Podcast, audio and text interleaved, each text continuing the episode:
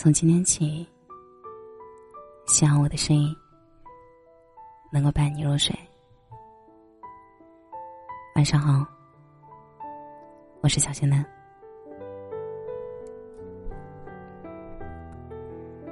前几天，朋友发了个拼多多链接，让我帮忙助力。我看了些页面，距离成功只差零点零一。当他为这零点零一四处询问，找了很多人后，最后的结果还是不如人意的，没能成功。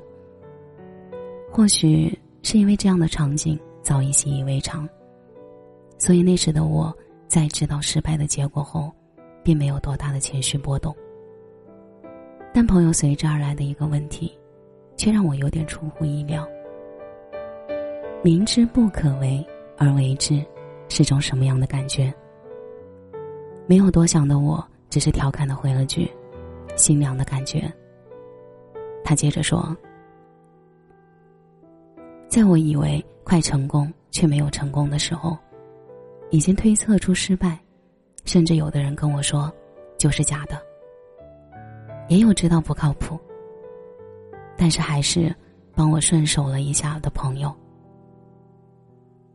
当我情绪复杂的时候，反而是快到验证的时候，却也要等待帮忙验证。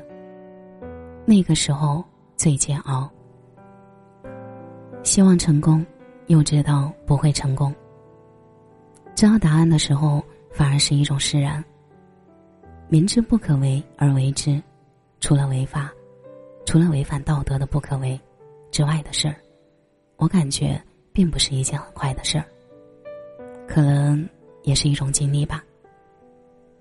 经过连续的消息轰炸，我从他所表达的字里行间里敏感的捕捉到，哪怕预料到了失败的可能性很大，但还是为为了剩下仅存成功的几率，再次尝试的勇气。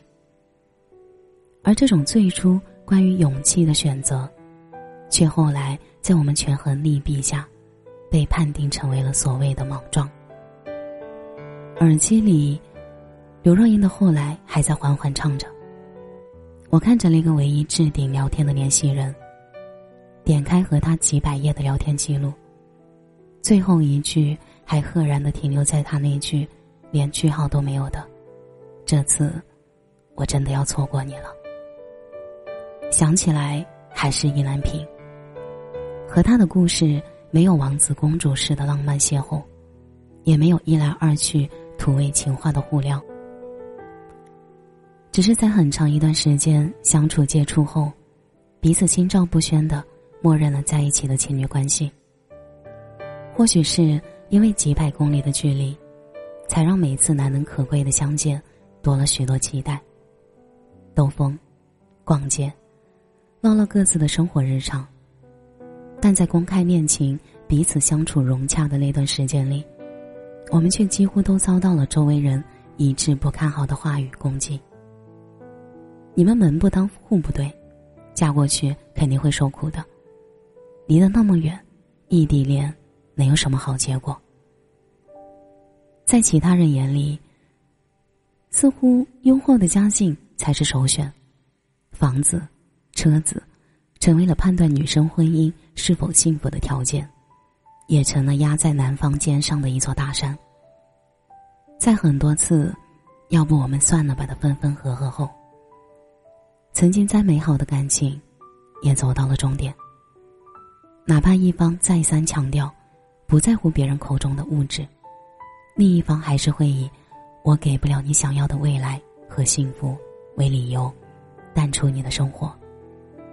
乃至于当他最后一条消息。出现在手机屏幕的时候，我突然想起了那句：“搞怪的不是红绿灯，而是数不清的犹豫。”或许，没有什么话会比这个更能描述这段我曾经明明知道未来即将面对诸多不确定性，但还是坚定的选择了偏向虎山行的感情。倘若重来一次，你还会做出同样的选择吗？我想，大概率是会的。会选择再次爱上那个人，会再次不顾所谓世俗的枷锁，和他在一起，会重走一次失败要大于成功的路。正如朋友在被我问到值不值得的问题时，给出的答案一样。输了也不存在浪费时间。任何事情都需要付出代价，时间就是我亲近那件事想要知道答案而付出的代价。我想，这也是为什么很多人无法理解那些爱情偏执者的原因了吧？旁人在乎的是一件事儿权衡利弊下的值不值得，应不应该，而爱情偏执者在乎的却是自己本身的想不想要。太多的鸡汤告诉我们，长大后的世界应该怎么样怎么样。我们都随波逐流的听着差不多的话，过着差不多的人生。我们都习惯了在那种环境下用妥协换取和平的思维，听着别人在遵从内心后却过着不幸的人生故事，然后就全盘否定这种做法的可能性以及可行性。但我想，生活本身不就是一个又一个面临着选择的豪赌吗？那些选择题的对错，我们又如何能提前得知和预料呢？除非你能在时间不影响结果的情况下，把每个选项都选一遍，每一种都过一遍。人群嘈杂的山谷光，回声，都让人应接不暇了。所以，人生苦短，倒不如尝试遵从自己内心的声音。至于最后的结果如何，对错是否，不同的人口中总有不同的答案，而爱情的模样，并不是统一的，大可不必在他人的故事里，找自己的爱情。我们都需要勇气，去面对流言蜚语。希望，总会有那么一个人，把那句“这次我真的要错过你了”改成“我会好好努力过上”。我们想要的生活，会披荆斩棘的向你奔赴而来。但在那之前，多听听自己的声音，好好爱自己吧。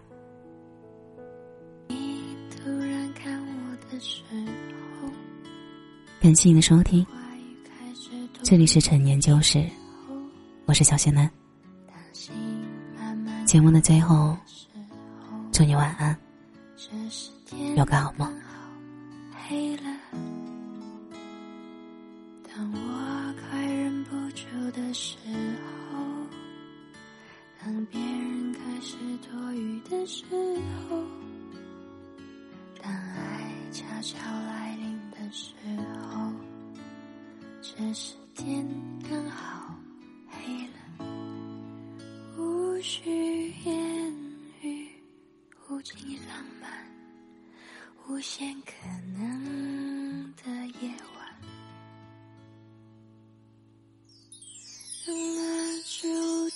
所有的，让音乐对你话语声，此时无声声。